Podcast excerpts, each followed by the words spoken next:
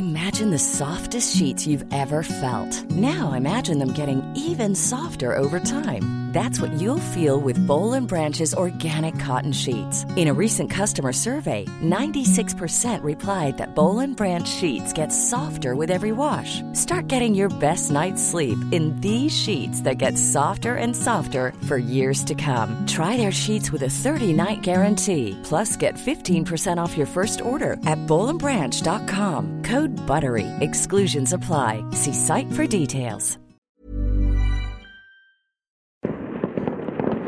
هذه آلات المرتزقات فر يفرينا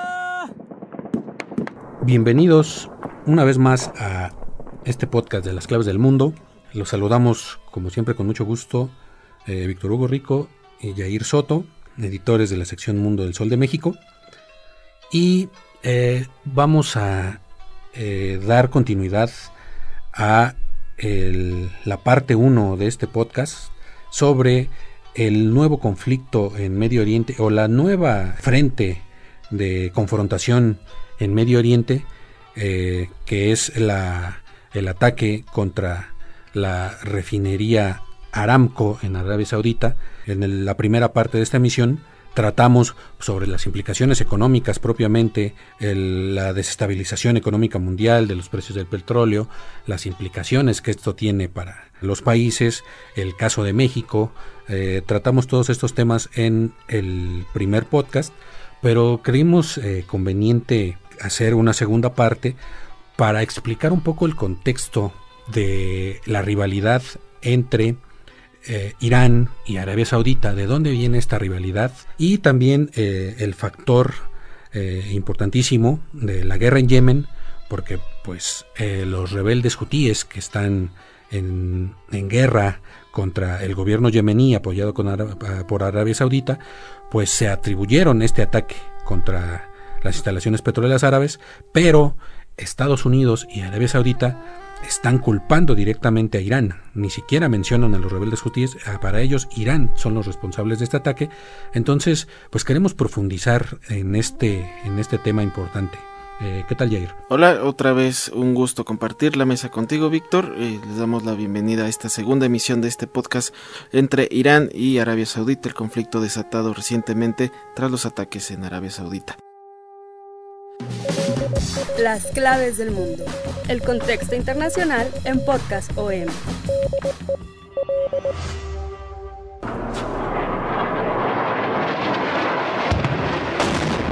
أكبر داريا الله أكبر داريا قصف البراميل متفجرة على المدينة الله أكبر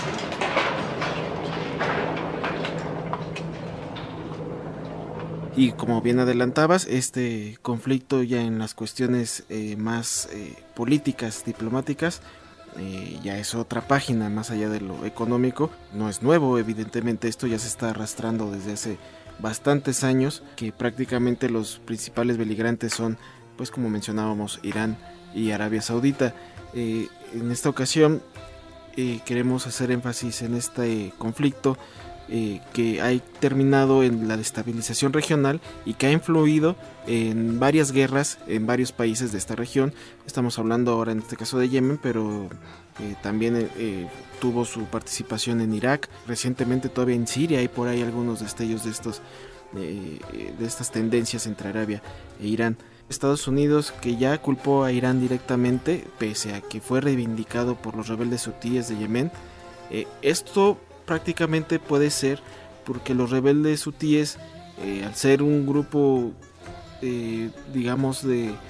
eh, mm, digamos que no tiene ingresos económicos como para poder solventar su guerrilla, entonces eh, Irán, que ha sido el que eh, todo este tiempo lo ha estado respaldando, entonces Estados Unidos señala a Irán porque dice, bueno, tú es que eres tú el que está dándole armamento. Y en las pruebas presentadas recientemente por Arabia Saudita se está entregando eh, los restos de misiles y de los drones procedentes de, de Irán, Víctor. Aquí hay factores muy muy interesantes que ahorita que mencionas los drones, de hecho la nueva guerra de drones que se está dando en Medio Oriente da para otro tema muy extenso, ¿no?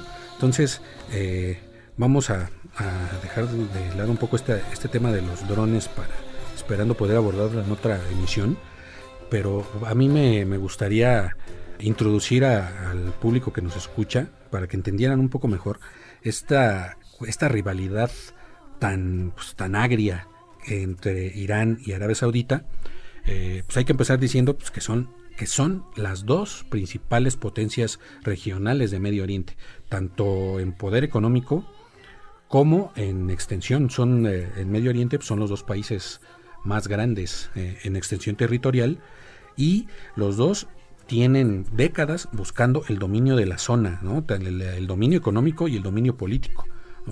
Eh, un factor, digamos, muy importante, hay que tomar mucho con cuidado las cuestiones religiosas, porque luego se piensa que la religión o el Islam está en el origen de todo y el Islam por sí mismo es un factor de guerra, es, es, la, es la semilla que ha llevado a, esta región del mundo y al mundo entero a través de los ataques terroristas pues, a la guerra, ¿no? Entonces mucha gente ve al Islam como una como una una religión de guerra que si bien hay una rama del Islam que opta precisamente pues por la que, toma literalmente las enseñanzas de Mahoma de llevar el, Islam a todos los y convertir a todos, y los que no quieran, pues prácticamente es, que es a fuerzas, eh, porque es la única religión y hay que llevarlos a fuerzas la religión a todos, ¿no? Eh, es una enseñanza que dice Mahoma eh, que ha sido como malinterpretada, ha sido tergiversada, pues por ciertos sectores radicales del islamismo por algunos grupos, pero no es así. Esto lo digo porque la principal, digamos, eh, diferencia entre Arabia Saudita e Irán, pues es que y, eh, Arabia Saudita eh, es prominentemente sunita e Irán es prominentemente chiita, que son las dos principales ramas del Islam, el sunismo y el chiismo son las dos principales ramas. Hay muchas eh, como variaciones, pero estas dos son las que predominan y son las que pues en muchas veces son el factor que ha llevado a algunos países a, unirse a, Arabia Saudita o a unirse a Irán.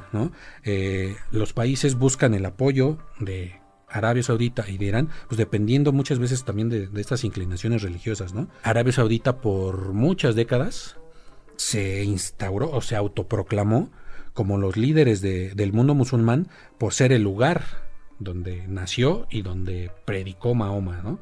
Donde está la Meca, donde cada año este, van a eh, millones de musulmanes van en peregrinación, donde está Medina, que fue donde de donde partió Mahoma en su peregrinaje, ¿no? Entonces llega este a, decir los árabes, los sauditas, pues que ellos son los líderes del mundo, pues, simplemente por esta razón, pero pues en 1979, con la revolución islámica, llega Irán pues, a reclamarles el trono de, liderazgo en Medio Oriente, pues, pero con una nueva visión del Islam, ¿no? Es como una teocracia revolucionaria y su principal motivo religioso, pues es exportar su ideología, ¿no? Su ideología revolucionaria, su ideología basada principalmente pues, en la visión chiita del Islam, es eh, exportarla y pues de ahí empieza esta rivalidad que ya luego va, eh, va a explotar o se va, este, se va a exacerbar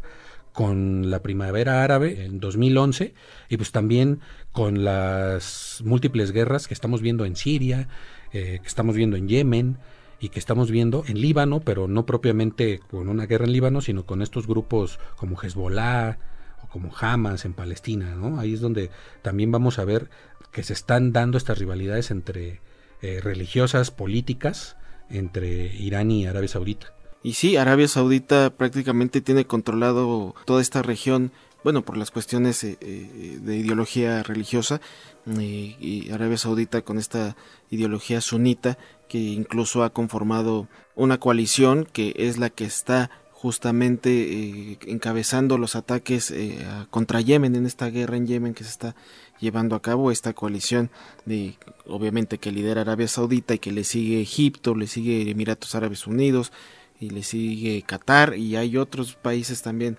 eh, de África y de Oriente Medio que están respaldando al reino árabe. Y aquí es cuando debemos de entrar precisamente a esta guerra entre que está sucediendo en Yemen, que ha dividido totalmente a la población y que obviamente han metido las manos ahí Irán y Arabia Saudita.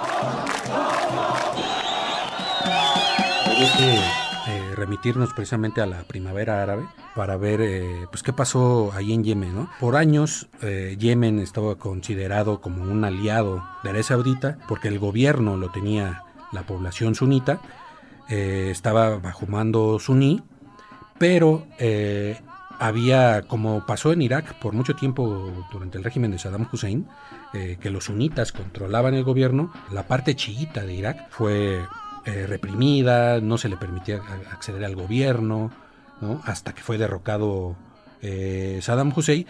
Ahorita Irak eh, hay un, gobierno chiita que es proclive a, Irán, entonces eso también ha sido un factor de desestabilidad.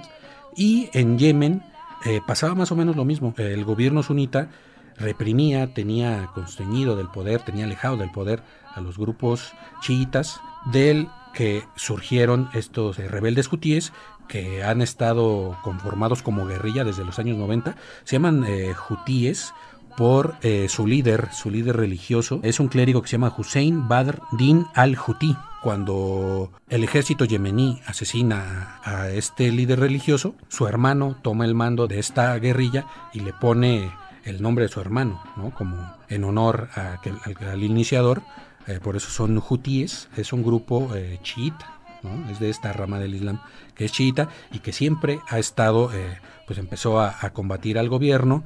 Después cuando Arabia Saudita empezó a apoyar al gobierno yemení, pues prácticamente los hutíes se convirtieron en un enemigo a muerte y ellos lo mencionan en su lema que es así muerte a Estados Unidos y muerte a Arabia Saudita y a Israel. Así es es el lema de los, de los rebeldes yemení, eh, de Yemen. Y cuando surge la primavera árabe, eh, pues se crea una inestabilidad política tremenda en la región. En eh, Irán y Arabia Saudita, pues lo ven como una oportunidad de expandir su influencia en Siria, que empiezan los movimientos ciudadanos primero contra Bashar al-Assad, que ya luego empiezan a entrar factores externos, a entrar grupos políticos asociados a Israel, otros grupos asociados a Estados Unidos, etcétera. Eh, Irán también empieza a meter ahí eh, grupos políticos eh, en Siria y en Yemen, en esa época, cuando inicia la primavera árabe, estas manifestaciones del mundo árabe en todo Oriente Medio, en el norte de África, pues contra las dictaduras, en Yemen estaba en el poder Ali Abdallah Saleh, que ya tenía más de 30 años en el poder y entonces pues, los hutíes se unen contra, contra Saleh en, esta, en estas manifestaciones.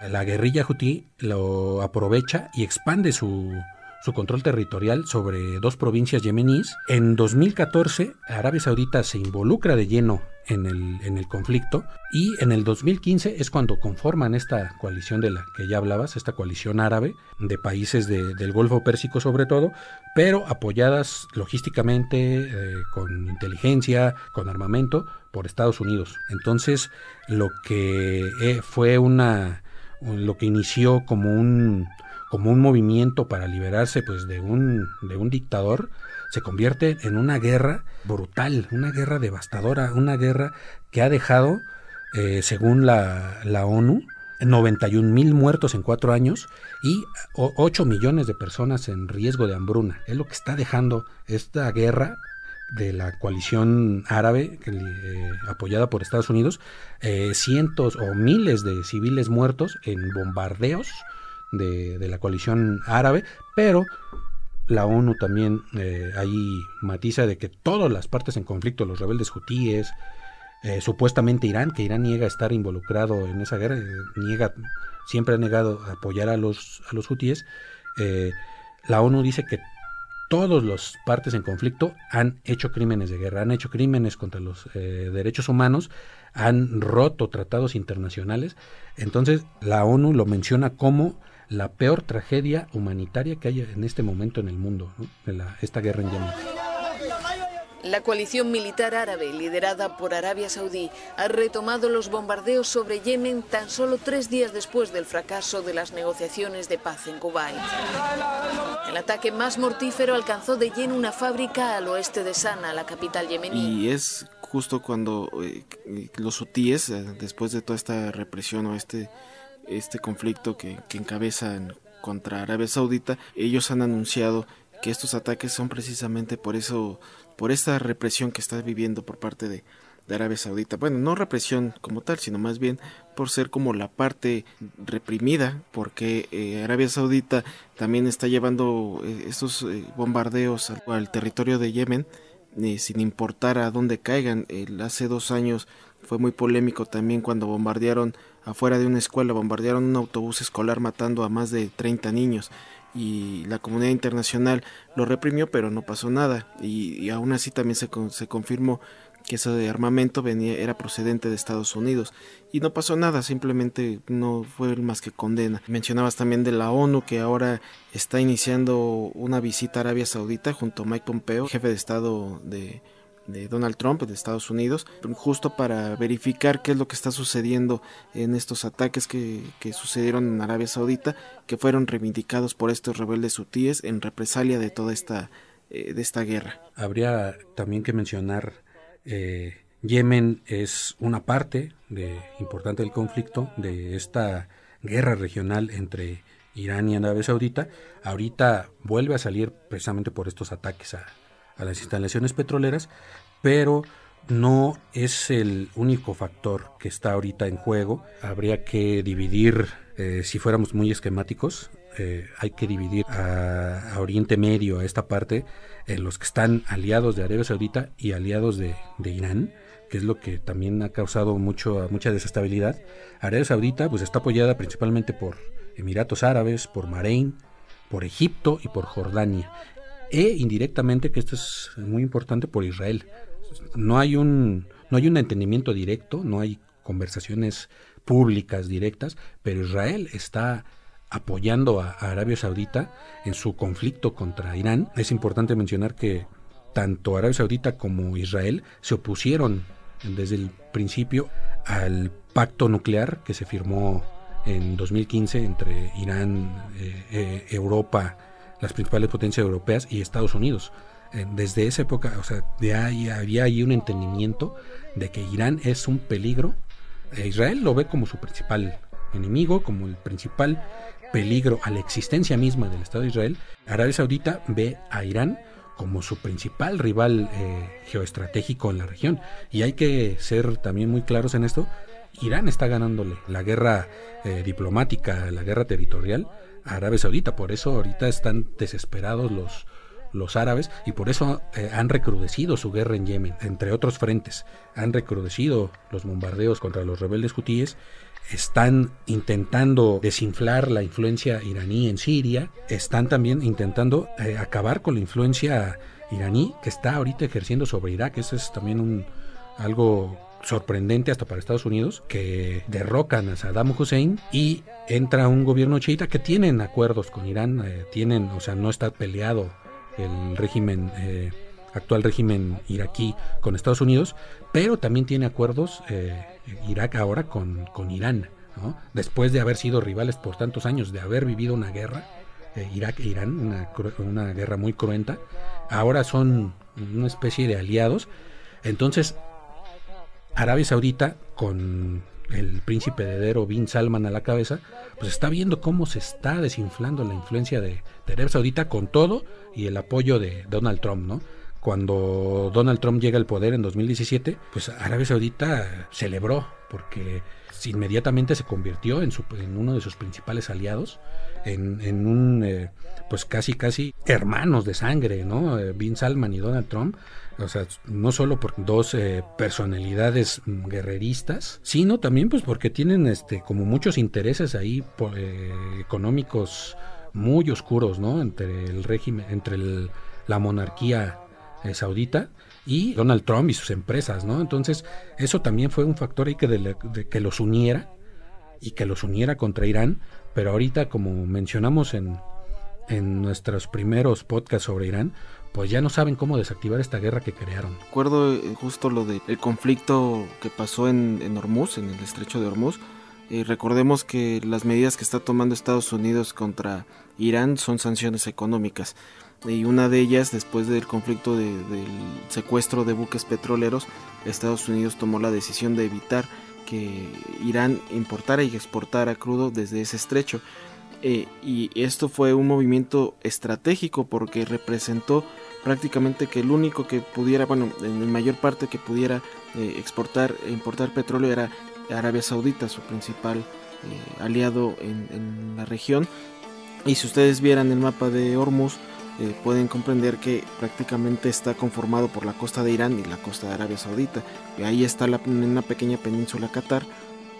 Pero al momento en que Estados Unidos priva a Irán de, este comercio, pues todo el mercado se lo lleva Arabia Saudita. Ese fue un movimiento estratégico que realizó Estados Unidos, que golpeó y está golpeando aún eh, a Irán y es una de las medidas que está tomando, ya que hasta este momento Estados Unidos no ha querido iniciar un conflicto bélico porque saben que probablemente el, inicio de un conflicto bélico no le conviene a ninguna parte porque eh, lo estabas explicando hace rato Víctor de que el avance de Irán eh, está siendo ya muy marcado.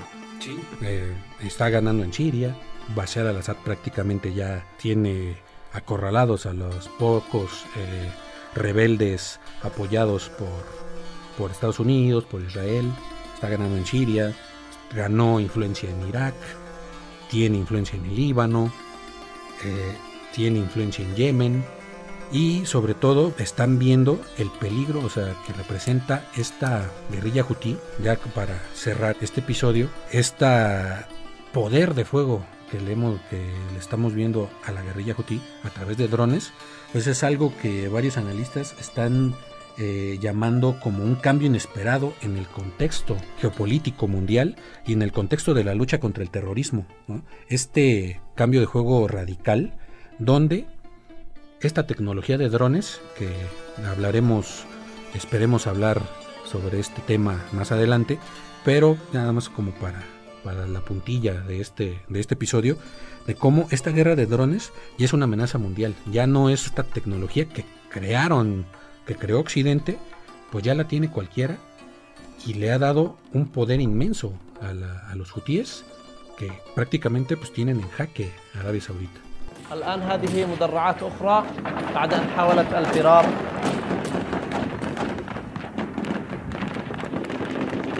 ها هي بعد أن حاولت الفرار تم الكمين لعدد منها الأخرتين تم الانقلاب إلى أسفل الوادي Así es, Víctor. Y bueno, se escribió un, una vez más otro capítulo de este conflicto en la región de Oriente Medio.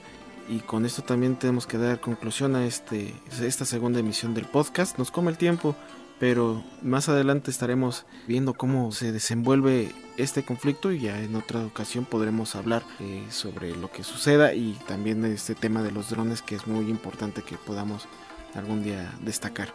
Víctor, te agradezco mucho que hayamos compartido esta segunda emisión de este podcast. Gracias, Jair. Eh, nos estamos viendo para la próxima. Recuerden que nos pueden estar escuchando eh, todos los podcasts, el cual me permito para recomendarles el podcast número 2 sobre Irán, para que comprendan mejor este conflicto que sucedió en Arabia Saudita. Y, y en este caso síganos en Spotify y también en Google Podcast y Apple Podcast, como las claves del mundo.